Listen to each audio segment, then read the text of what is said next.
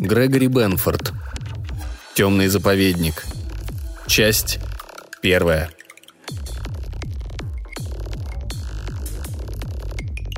Лазерный луч ударил мне прямо в лицо. Я отшатнулся.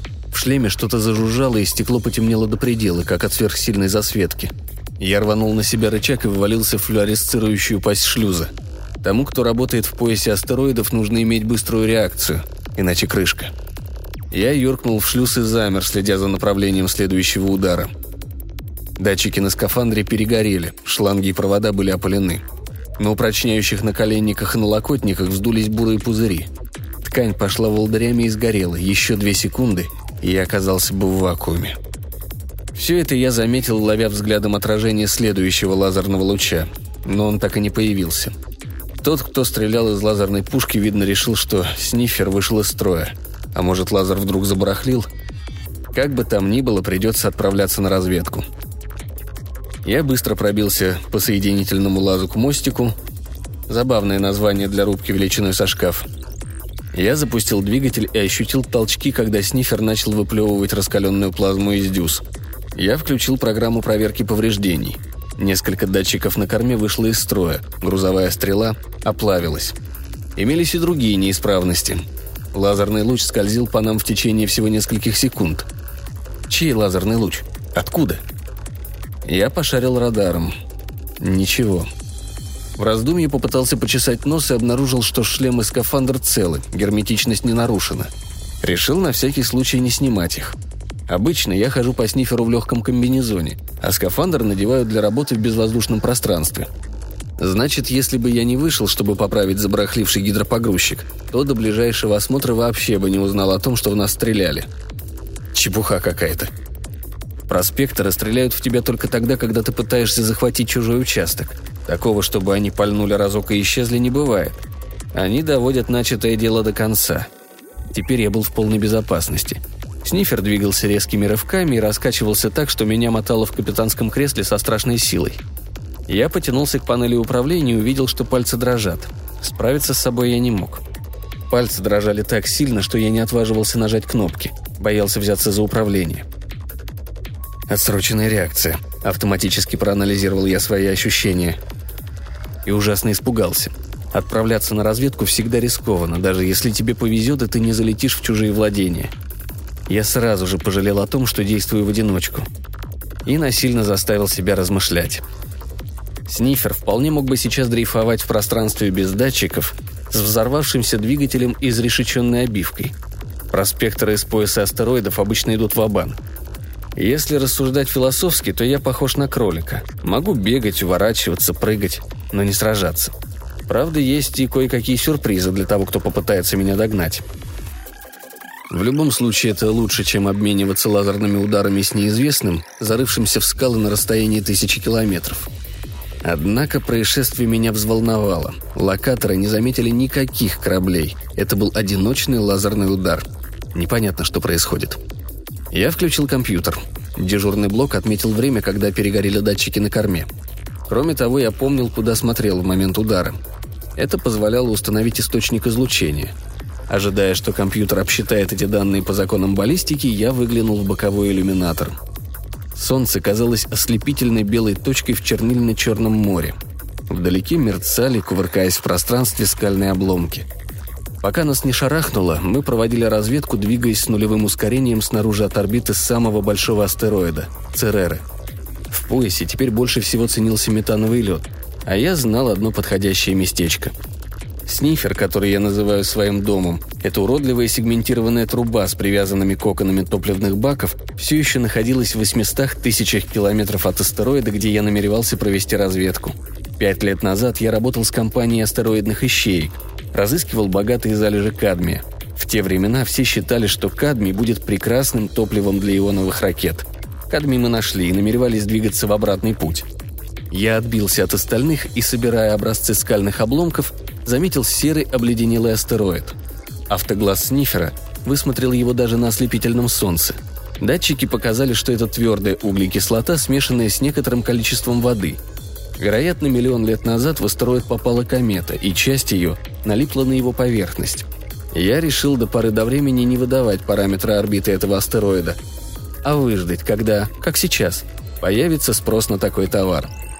И вот теперь в большом цилиндровом поселении, выведенном на околоземную орбиту, обнаружилась нехватка воды, СО2, металла и прочих веществ. Это случается всякий раз, когда цилиндровые парни пристраивают новую секцию, им нужно создать внутреннюю экологическую систему. Горные породы и руды они могут добывать на Луне. За водой же прилетают к нам, обитателям пояса астероидов. Если говорить об экономии энергии, то выгоднее пригонять лед по медленным орбитам с пояса к Земле. Это гораздо дешевле, чем качать воду вверх, преодолевая земное притяжение. Конечно, в том случае, если разведчики, снующие в безвоздушном пространстве, обнаружат запасы льда. Экран покрылся зеленой рябью. Потом на нем возникло изображение конуса. Снифер находился на самой верхушке. Внутри же был тот, кто пытался меня подбить. Я откинул шлем и сладострастно почесал нос. Если мне опять влепят, я могу не успеть застегнуться, и меня высвистят в космос. Но чтобы избавиться от зуда, можно пойти и на такие жертвы. В конусе сидел тот, кто жаждал моей смерти. Во рту у меня пересохло. Руки до сих пор дрожали. Им очень хотелось нажать на кнопки, чтобы корабль побыстрее унесся от этого конуса. Впрочем, может, у меня разыгралось воображение. Сниферы, разыскивающие руду, обычно пользуются радиосвязью. Радиоволны распространяются во всех направлениях. Это дешево и не требует особого искусства. А если рация на корабле вышла из строя, и кораблю пришлось сигнализировать лазером? Я знал, что корабль должен находиться в 10 тысячах километров от меня. Таков диапазон действия радара. Снифер метался из стороны в сторону, и корабль не мог послать нам сигнал бедствия. У разведчиков, проспекторов вообще-то нет кодекса чести. Но ответить на сигнал бедствия они считают своим долгом. Поэтому можно назвать меня глупцом, но я рискнул. Я вернул снифер на прежнюю орбиту и... Ничего не случилось. Космические рудокопы – любопытный народ в прямом и переносном смысле этого слова. Так что считайте меня любопытным. Уставившись в экран, на котором красовался зеленый конус, я съел неперченый суп из тюбика, и мое любопытство разыгралось еще больше. Я пошарил локатором по близлежащим скалам в поисках чего-нибудь металлического, похожего на корабль. Потом просчитал несколько орбит. В поиске вообще-то нет пыли – Пыль давным-давно улетела к Юпитеру. Скалы. Один ученый сказал, что их надо называть планетоидами, но для меня они все равно скалы. Могут быть очень даже большими. Я огляделся и увидел, что одна из них движется в конусе, высчитанном моим перемалывателем цифр. Через пять часов Снифер встретился с этим большим черным обломком, широким и абсолютно никчемным. Я заикарился к нему молибденовыми дюбелями – Вонзаясь, они глубоко стучали. Бум-бум. Да, я любопытен, но отнюдь не глуп. Вышедший из строя небесный рудокоп существовал только теоретически, а лазерные болты — это реальность. Мне нужно было прикрытие. В астероиде, который я оседлал, было достаточно металла, и обычный локатор уже не мог засечь контуры снифера. Если я прилеплюсь к астероиду, меня будет нелегко подбить. Астероид поможет мне пролететь через середину конуса — Пока я не выходил в эфир, я был в полной безопасности. Так что я выжидал. Поспал. Починил бортовые датчики и опять принялся ждать. Проспекторы ведут жизнь отшельников. Вы следите за аппаратурой, худо-бедно чините двигатель, играете в трехмерный флекскоп, затягивающий игру, которую следовало бы запретить. И волнуетесь. Вы работаете в невесомости, размышляете о банкротстве, даже когда вам, наконец, удается продать руду корпорации Хансона – Надрываетесь, пытаясь вывести свою добычу на орбиту, ведущую к Земле. И миритесь с тем, что ваш ближайший собеседник – это автомат, установленный на борту корабля. Что до меня, то мне это по душе. Я же говорил, что мы любопытный народ. Удивительная штуковина как бы возникла из шума на экране локатора. Я и вправду решил, что это шум. Штуковина появилась и понеслась вибрируя. Она то росла, то как бы съеживалась. На экране возник забавный силуэт. Впрочем, новые корабли корпорации имели похожие очертания. Моя скала пролетела довольно близко, и странный абрис заставил меня насторожиться. Я пошел в наблюдательную рубку, намереваясь поглазеть на него в оптические приборы. Астероид, к которому я прицепил снифер, поворачивался медленно, лениво. Пока мы выползали из тени, я успел наладить рефлекторный телескоп – Звезды неторопливо описывали круги на агатово-черном небе. Солнце прорисовывало на скалах острые тени, Объект моего наблюдения маячил на горизонте забавной бледно-желтой точкой. Я отрегулировал телескоп, и точка попала в фокус. Я сидел не дыша и глядел на длинную поворачивающуюся трубу. В каких-то странных местах виднелись башни, витые округлые колонны с неожиданно острыми зубцами. Голубая лепнина, удивительные двигающиеся пятна, хаос сложных форм. Это был цилиндр, разукрашенный почти до неузнаваемости – я посмотрел на цифры, покачал головой и посмотрел опять. Чтобы убедить меня, компьютер наложил на изображение перспективную сетку. Я сидел тихо, как мышка. Цилиндр был направлен почти на меня, и поэтому локатор сильно уменьшал его размер. В проклятой штуковине было добрых 7 километров. Задумавшись, я глазел на странную чудовищную дыру, и мне вдруг захотелось смыться куда-нибудь подальше – я поспешно сделал три снимка через телескоп, чтобы узнать ее состав, альбедо и прочие подробности. Потом убрал телескоп и полез обратно на мостик. Руки у меня снова дрожали. Я еще не знал, что предпринять, но они решили за меня.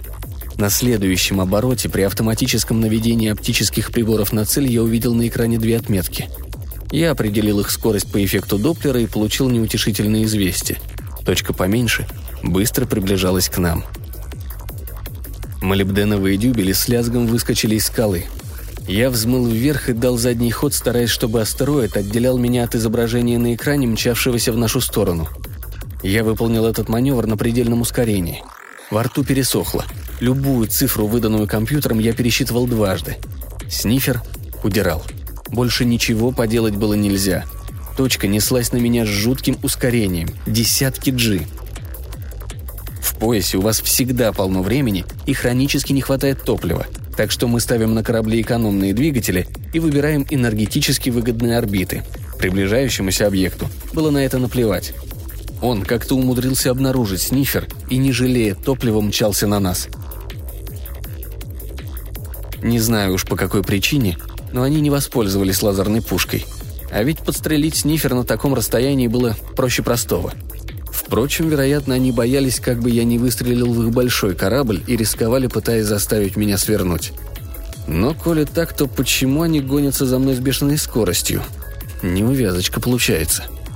К тому времени я отлетел довольно далеко от астероида, но он был слишком мал и не мог служить ненадежным прикрытием. Мой преследователь уже выглядывал из-за него. Я не вожу с собой оружие, но у меня есть в запасе несколько трюков – Прежде чем запустить двигатель снифера, я перевел его в особый импульсный режим. Когда точка появилась из-за астероида, включил двигатели. В реакторе содержится шар раскаленной плазмы. Она разогревает тяжелую воду, дейтерий, а затем это выплевывается вместе с превратившимися в пар скальными осколками. Самое главное – подобрать правильную концентрацию дейтерия. В системе предусмотрена дюжина взаимоперекрещивающихся предохранителей – но если знаешь как... Я отдал команду компьютеру.